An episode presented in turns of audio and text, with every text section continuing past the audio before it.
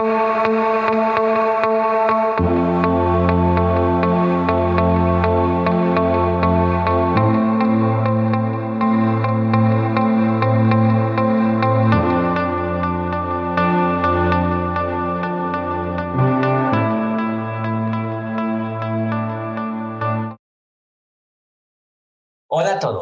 Muy buenos días, tardes o noches, dependiendo de cuando nos estén escuchando. Muchas gracias por estar presentes en este nuevo podcast del PMI Capítulo Jalisco. El día de hoy tenemos a un gran invitado. Tenemos con nosotros el honor de tener a Alejandro eh, Viña Pérez, coordinador de la PMO del ITESO. Alejandro, bienvenido, ¿cómo estás? ¿Qué tal? Muy buenos días. Muy bien, ¿y tú, Iván? Muchas gracias por la invitación. Muchas gracias por estar con nosotros. Oye, platícanos un poquito acerca de ti. ¿Quién es Alejandro? Sí, mira, eh, yo soy ingeniero industrial egresado del ITESO y después lo que hice fue continuar mi carrera profesional pues en este ámbito de la gestión de proyectos, ¿no? De ahí se deriva un poco pues en mi trabajo en ITESO, que ya te explicaré un poco más. Y después estudié una maestría en ingeniería de productos y procesos, pues para continuar un poco más mi desarrollo ingenieril, más allá de, en paralelo, ver el tema de gestión de proyectos. Yo este, tengo 31 años y pues este, prácticamente en eso estoy dedicado 100% a tanto temas de ingeniería como temas de gestión de proyectos. Perfecto, muy bien, muchísimas gracias Alejandro. Y Cuéntanos un poquito más acerca de tu experiencia laboral. Sí, mira, cuando yo estaba estudiando la carrera, me enfoqué en trabajar en temas de ingeniería industrial. Yo trabajé en Sanmina un tiempo, trabajé en Technicolor también un tiempo. Y después, recién egresado, me, me busca una, una maestra que tenía en su momento en el ITESO, será a principios del 2013, en donde me dijo, mira, yo sé que te interesa también el tema de gestión de proyectos y hay una vacante en ITESO específico en eso, ¿no? El ITESO antes no veía este tema de la gestión de proyectos como algo este, fundamental o prioritario, pero como cada vez estaban teniendo proyectos más grandes, pues vieron esta intención, sobre todo porque esta vacante surgió cuando habían dos proyectos que teníamos que estaban siendo mal gestionados. Entonces, eh, bueno, eh, me postulé como, como candidato a, a obtener el puesto y pues lo obtuve, ¿no? Inicialmente empecé, como te decía, específicamente en marzo del 2013.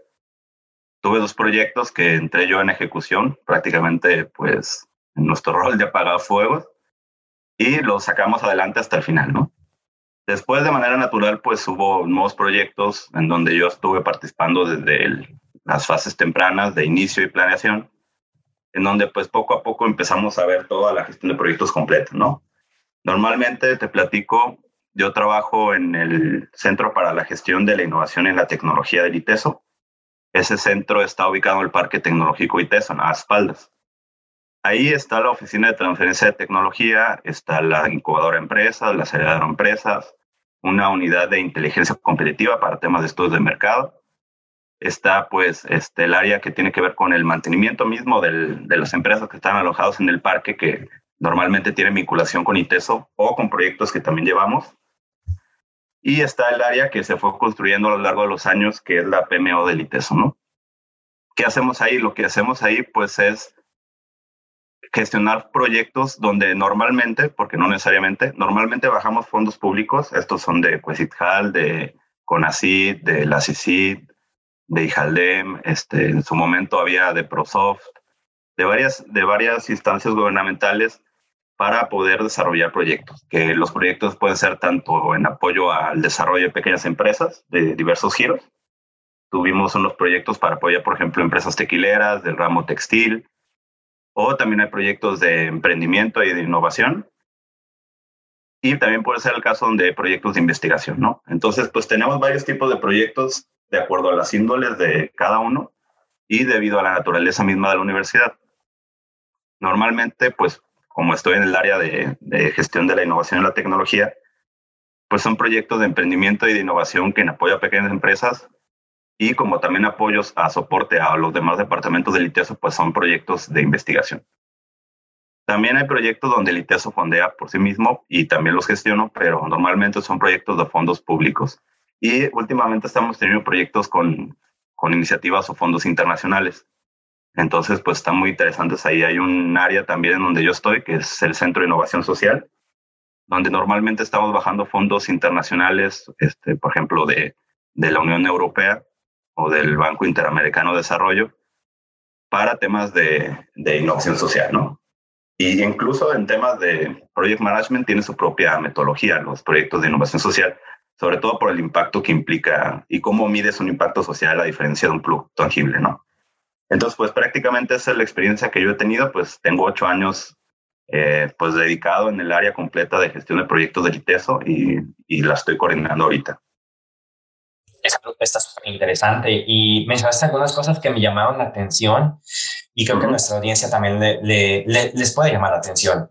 Eh, una de ellas es la diferencia entre las metodologías para el aspecto social de los proyectos. ¿Qué diferencias grandes ves entre la metodología tradicional de proyectos versus eh, la naturaleza de los que tú manejas?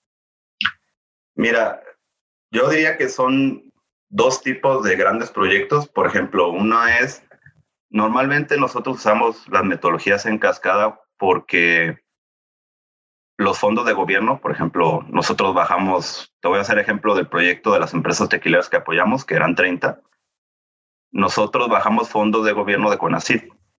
Ahora, nosotros firmamos un contrato en el cual describía qué íbamos a hacer y qué entregables íbamos a hacer en cada una de las fases.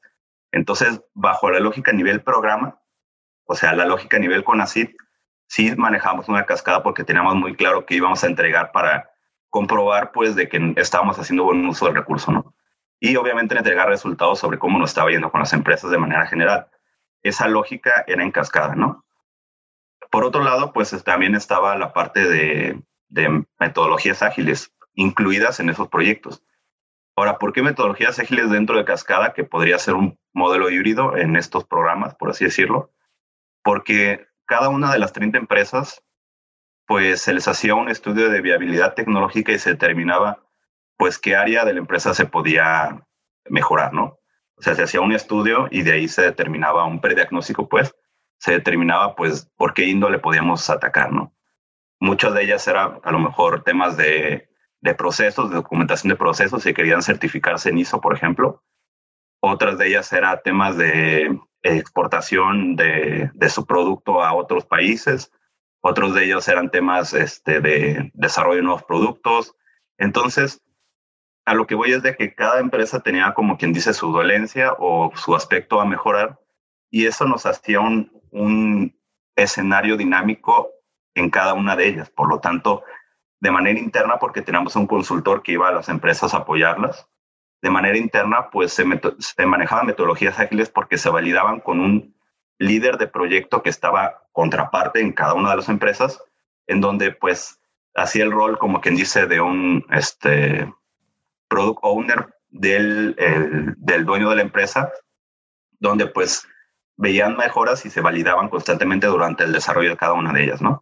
Entonces se aplicaban en cada una de las empresas metodologías ágiles, pero a nivel macro, como si fuera una especie de sombrilla, el programa pues era basado en metodologías en cascada, porque teníamos otros entregables que dar eh, necesariamente a CONACYT.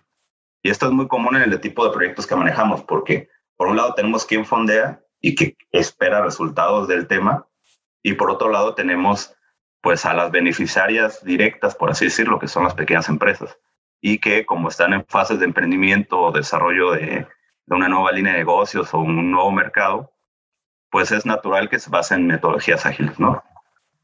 El otro escenario, bueno, este es uno, ¿no? Que por lo general es híbrido, ¿no?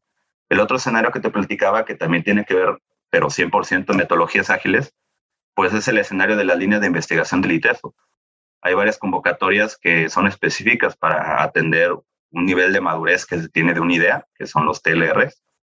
Eh, se identifica si el nivel de madurez es el adecuado para participar en la convocatoria de la línea investigador, de la línea de investigación del investigador. Y pues obviamente como se sabe qué es lo que se espera, pero no se sabe para dónde nos va a llevar toda esta investigación, pues también es metodologías ágiles, ¿no? Tú validas constantemente, pues, si el, el, alcance que estás logrando y si la línea te está llevando hacia un fin qué es el que buscas o hay que ajustar, ¿no? Entonces, los investigadores se convierten como sus propios clientes de la línea de investigación, en este caso específico de las metodologías ágiles, ¿no? Y por último, eh, otro escenario relacionado, pues, es esta parte de los proyectos sociales, ¿no? En el Centro de Innovación Social eh, de Jalisco, que es el CISAI, que está dentro del Parque Tecnológico, normalmente, como te platicaba, manejamos proyectos sociales en los cuales eh, pues la manera en la cual se miden el impacto es distinto. De hecho, el Banco Interamericano de Desarrollo diseñó con el PMI su propia metodología específica para ese tema que se llama PM4R, en donde, si bien es muy similar a la tradicional, donde tienes, por supuesto, alcance, tiempo, costos, la manera en la cual se miden los indicadores es distinto porque se miden más bien en, en, cómo una comunidad, por ejemplo, eh, se impactó de manera positiva cuál es el número de nuevos empleos, cuál es el nuevo índice de calidad de vida de una sociedad. O también tenemos proyectos de salud donde se miden cómo fue la salud de la población anterior y cómo es actual.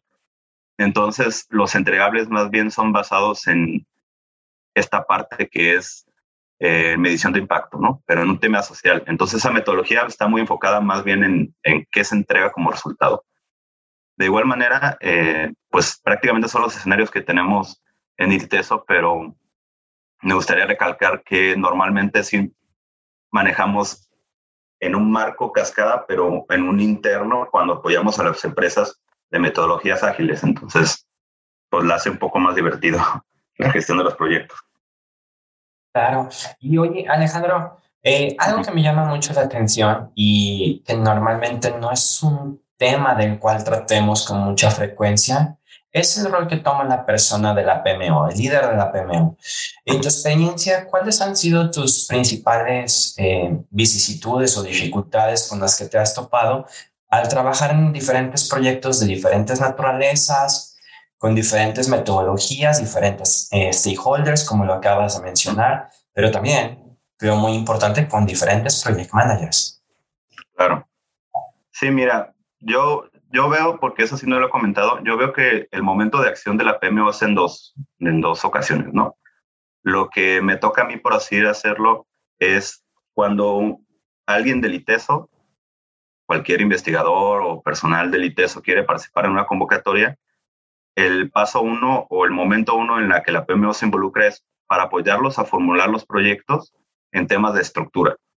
Los investigadores, por supuesto, claro que saben del tema técnico, pero la estructura es apoyada por parte de la PMO de tal manera que nosotros alineamos de acuerdo a la lógica del PMI, o sea, tratamos de parafrasear lo que él se refiere como objetivo y alcance para escribirlo como es.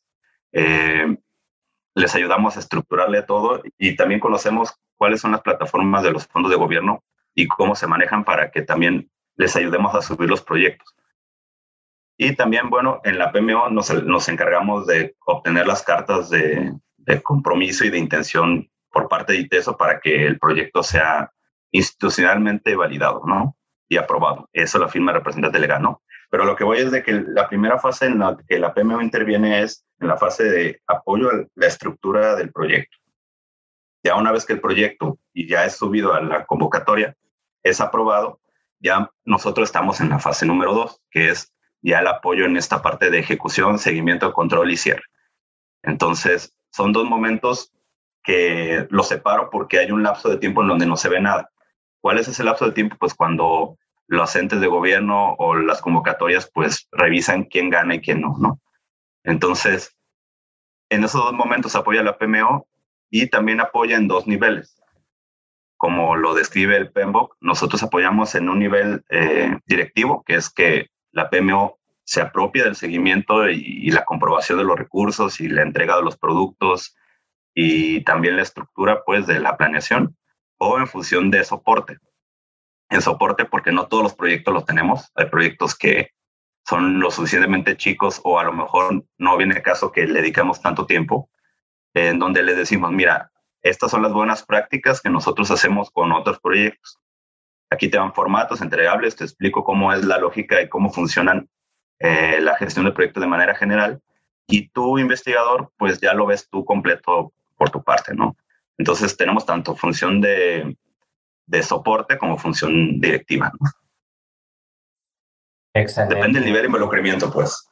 Sí, claro, definitivamente. Eh, al final de cuentas, creo que, que, pudiéramos resumirlo, o lo entiendo, Alejandro, ese, ese rol híbrido que tiene uno que jugar, donde la flexibilidad juega un rol o una característica muy importante, ¿no? Claro. Y, y relacionado con esta flexibilidad de la, de la que acabo de mencionar, ¿qué diferencias principales ves ahora que está muy de boga el tema del PEMBOK versión 7, con sus principios y dominios? ¿Qué, qué, qué diferencias has topado a la hora de aplicar recientemente las metodologías de cascada y ágiles? Sí, mira, el otro día estaba leyendo un poco sobre este PMBOK 7, que si bien se basa en temas de habilidades blandas, diría yo, o sea, o principios, siempre, y es algo que no había sucedido antes en las otras ediciones, siempre hay que verlo como un complemento de la edición 6, ¿no? ¿Qué es lo que está haciendo el PMI? Lo que está haciendo es que no solamente se trate del robot rígido, por así decirlo, yo lo llamo del PEMBOK 6 o las ediciones pasadas donde es una estructura demasiado cuadrada, sino debido a que ya se está viendo el tema de las metodologías ágiles y la importancia de que no todos los proyectos son eh, así de cuadrados y se saben los resultados o los fines últimos de cada uno de ellos, esta, esta parte de la inclusión ágil y de ver la parte de las, de las disciplinas y los manifiestos dio preámbulo, me imagino, a que existiera este, este PEMBOK 7 en donde pues se hablara también de eso, ¿no? Como complementos que o habilidades blandas que el Project Manager debería de tener para que en su día a día los aplique, más allá de que exista una estructura en cascada como un gran marco. Es, es a lo que yo comento que nos manejamos acá en el ITES. Si bien puede existir un proyecto con una estructura como un programa, como sea un gran marco, que puede ser muy, muy este, rígido o estructurado o incluso metodológico de acuerdo a cómo, cómo las empresas o el ITESO suelen trabajar porque pues tienen sus propios procesos. Internamente en el día a día tenemos que tener ese tipo de principios, habilidades, disciplinas, este, lo que fuera, para llevar a cabo el día a día de los proyectos. Por eso es que este tema de si yo digo que es, que es mejor cascada o ágil, pues es situacional y yo diría que de manera general en cualquier proyecto tendríamos que tener como si fuera el zoom out, cascadas si, si es posible, pero en el zoom in del día a día comportarnos de acuerdo a cómo pide o cómo se, se reconoce como buenas prácticas en la metodología ágil. ¿Por qué? Porque pues en todos los días vamos a tener situaciones que validar o problemáticas o mini reuniones que ver, entonces eh, es natural, es natural que el, el PMBOK tenga esa parte, ese anexo del anexo, porque en el C ya hablaba de metodologías ágiles, y que cuando se estudie o se vea toda la metodología completa del PMI, se usen ambos, ¿no? Se, se conozca la estructura del 6 inicialmente y de la metodologías en cascadas y después se, se piensa un poco más en el día a día, que es esta parte que lo explica más en el 7 y en las metodologías ágiles, ¿no? De acuerdo, Alejandro. Y mirando un poco el primer tema que habíamos tocado base en este podcast, quisiera volver a tu persona. ¿Cuál ha sido tu camino a lo largo de tu experiencia profesional con el PMI, con las diferentes metodologías y certificaciones que ofrece el PMI? Sí, fíjate que fue muy interesante el camino que he tomado porque, como te decía, yo entré a trabajar en esta gestión de proyectos en marzo del 2013 Después me metí al diplomado de administración de proyectos del ITESO en agosto del 2013. Lo terminé y lo que hice, porque mucha gente no ve o siempre quiere tirarle directamente a la de PMP. Y, no toma mucho en cuenta, por ejemplo, la de CAPM. ¿Qué fue lo que yo hice? Yo primero me certifiqué como CAPM. ¿Por qué? Porque no tenía las horas suficientes para poder ser candidato a la de PMP. Entonces lo que hice fue, mira, terminé de estudiar, incluyendo el diplomado, como te platicaba, me certifiqué como CAPM para decir, bueno, al menos sé de la teoría y sé del tema, en lo que yo juntaba las horas para luego certificarme como PMP. Después de certificarme como PMP, ya con las horas y la experiencia y demás, eh, pues me invitaron ahora, yo soy facilitador de, de, las áreas, bueno, de los grupos de procesos de ejecución, monitoreo, control y, y cierre del ITESO, en el Diplomado de Administración de Proyectos. Ahora de alumno, ahora soy el facilitador. Y estoy enfocando, enfocándome un poco a, la de PMI y ACP porque me interesa certificarme en ese tema como parte del cumplimiento de lo que ya he estado viendo y trabajando al día a día con los proyectos. Entonces, pues voy a empezar a estudiar un poco sobre esa metodología, afinar unos detalles que seguramente me faltarán y pues, este, pues también tenerla, ¿no? Pero fue una evolución, si te fijas, fue una evolución natural la de CAPM yo le recomiendo a todos que la tomen y que, la, que obtengan la certificación si es que no cumplen con las horas, porque al menos de cierta manera validan un organismo, pues el número uno de gestión de proyectos, que es el PMI, que tú sabes sobre el tema. Ya después con calma juntas las demás horas, las otras 3.000, y ya te puedes sin problema este, trabajar y estudiar para obtener la del PMP, ¿no? Entonces, ese fue el proceso natural que yo seguí y pues ahora estoy más enfocado en la de ACP. Te deseamos todo lo mejor de los éxitos para que la logres muy pronto y nos puedas dar esa enorme noticia, ¿no? Y, Muchas gracias. Y, y, Alejandro, mencionas un punto que a mí también muchas veces como que lo obviamos, ya estamos certificados, pero para todos aquellos que nos escuchan que no están certificados, me parece que es un tip muy importante. Desde luego, a lo mejor tu objetivo final es la certificación de PMP, final intermedio, ¿no? Eh, pero no cuentas con las horas, ¿no? Entonces, no es así como que, ay, bueno, la única opción que me queda es CAPM. Realmente es una buena solución porque te permite generar todo ese marco teórico, teniendo bien fundamentado, volverte un conocedor sobre la metodología y eso te permite seguir aplicando tus proyectos, generar experiencia y, por ende, lograr la certificación de PMP en un corto plazo. Así es, de hecho a mí se me facilitó más todavía la de PMP por eso, porque conocí ya la teoría desde la de CAPM y como ya la conocía, la aplicaba en mi día a día y pues ahora sí que aplicaba y, y, practicaba, por así decirlo, para el examen de manera indirecta mientras estaba trabajando en esos dos años y medio que me faltaban más, ¿no? Claro, no, perfecto. A mí me parece un excelente tip que creo que muchas veces pasa desapercibido por nosotros. Oye, Alejandro, ya, ya para cerrar, eh, creo que mencionas un tema que está muy en boga, una problemática con diferentes tipos de soluciones y que nuestra audiencia en ciertas conferencias nos ha dado retroalimentación de que le encantaría el poder tener una plática de proyectos, una plática de proyectos reales, de casos, de, ejemplos donde se han aplicado estas metodologías híbridas, estas metodologías ágiles, con cascada, con diferentes tipos de estructuras organizacionales. ¿Qué te parece si en un futuro cercano eh, pudieras darnos alguna plática sobre gestión de proyectos híbridos? Sí, me parece muy bien. De hecho, hace tiempo ya había dado una plática en WeWork allá con ustedes eh, y pero me enfoqué más en, en, un proyecto y cómo fue su gestión. Pero no, no me enfoqué en este tema nuevo que ya, bueno, después de un poco más de tiempo teniendo experiencia, eh, lo veo un poco más claro, que es esta parte de los proyectos híbridos. Entonces, sin problema, podría preparar algo para poderles eh, explicar un poco más a lo que me refiero en este podcast sobre que el día a día normalmente tendría que ser ágil, pero en un marco, si en medida posible, claro, eh, en cascada, ¿no? Entonces esta parte de los proyectos híbridos me está, me está llamando mucho, mucho la atención y pues claro que puedo preparar algo para ustedes. Perfecto, muchísimas gracias Alejandro. Te estaré contactando al respecto muy pronto. Y por último, Alejandro, además de, de agradecerte, eh, seguramente alguien de nuestra audiencia le gustaría saber más acerca de ti, eh, más acerca del ITESO y cómo manejan los proyectos o, bien cómo, cómo manejan los proyectos a través de fondos. Eh, si alguien tuviera alguna duda o quisiera contactarte, ¿cuál sería el mejor medio? Sí, mira, me podrían marcar a, la extensión que yo tengo, el, es el número pues genérico del ITESO y mi extensión, la de la PMO, pues, es la 3886. O bien me podrían mandar un correo a A de Alejandro y mi apellido, nada más que lo voy a deletrear, es V-I-G-N-A Avigna, así como, bueno, se pronuncia Viña, pero así como se, se, se escribe, Avigna, arroba iteso.mx.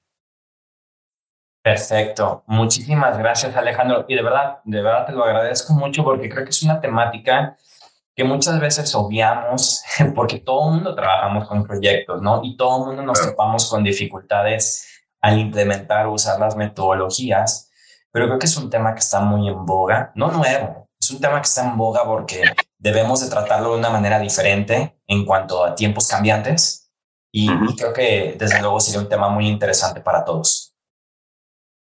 Muy bien, con gusto. Muchísimas gracias Alejandro y gracias a todos los que nos están escuchando. Nos vemos en el siguiente podcast del PMI capítulo Jalisco. Muchas gracias.